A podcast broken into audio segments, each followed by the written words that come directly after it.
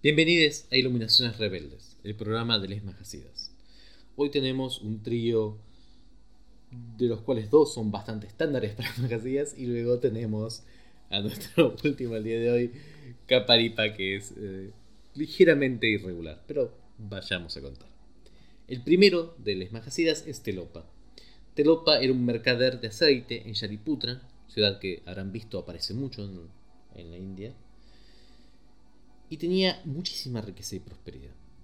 Un día, el Guru Bahana estaba en el, en el pueblo, en, perdón, en la ciudad de eh, Shariputra, y Telopa le dijo, por favor, ven y enseña. Y financió eh, una enseñanza a un montón de gente. Entonces Bahana le dijo,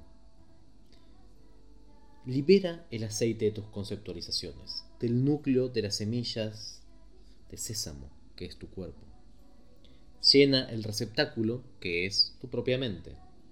La mecha es la inseparabilidad de la vacuidad y la apariencia. Si aplicas el fuego del conocimiento y la gnosis, disiparás la oscuridad de la ignorancia. En el insuperable gozo de la liberación, vivirás en el placer sin mácula. Tras seis años de practicar telopa, perfecciona las dos tapas, alcanza Mahamudra le enseña al rey y a muchos otros y lleva finalmente al reino de las Dakas y Daikinis. Nuestro segundo Mahasita es Kumaripa. Kumaripa trabajaba todo el día como alfarero. Al ver un yogi le dice, solo tengo tiempo para el trabajo, no puedo meditar como ustedes. El yogi lo inicia en las etapas de generación y perfeccionamiento y le explica, no, no, es muy fácil. Remueve el lodo de la miseria de los conceptos, de la arcilla de la ignorancia.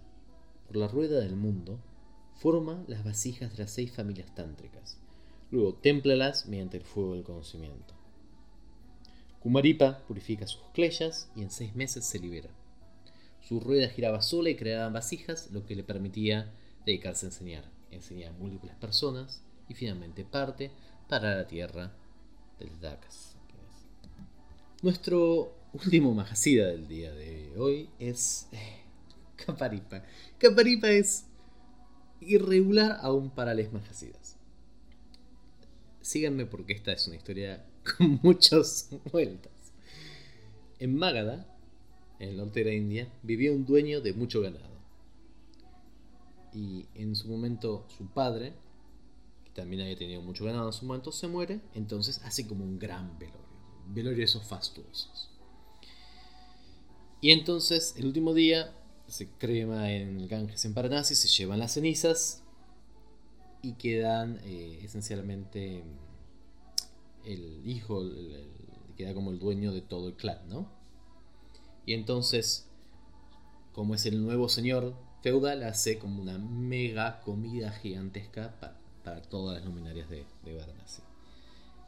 Y de la nada aparece Guru Kaparipa y esencialmente se come media fiesta, se come y se toma. Se toma el vino, la cerveza, las comidas, todo se come todo.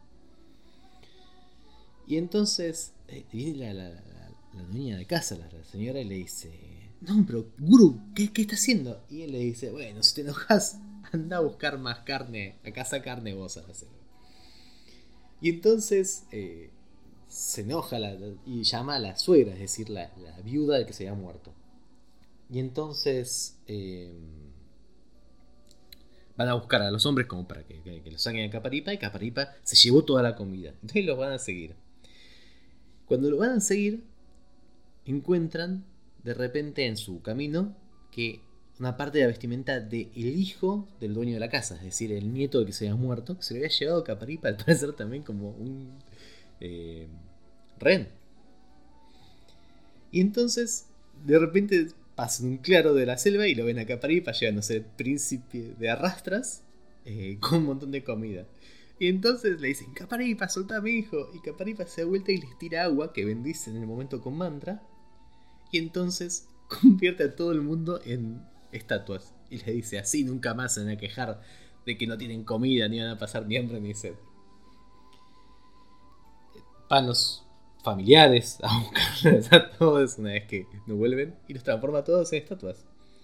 Finalmente termina teniendo un campo de estatuas totalmente con caras horrorizadas, ¿no?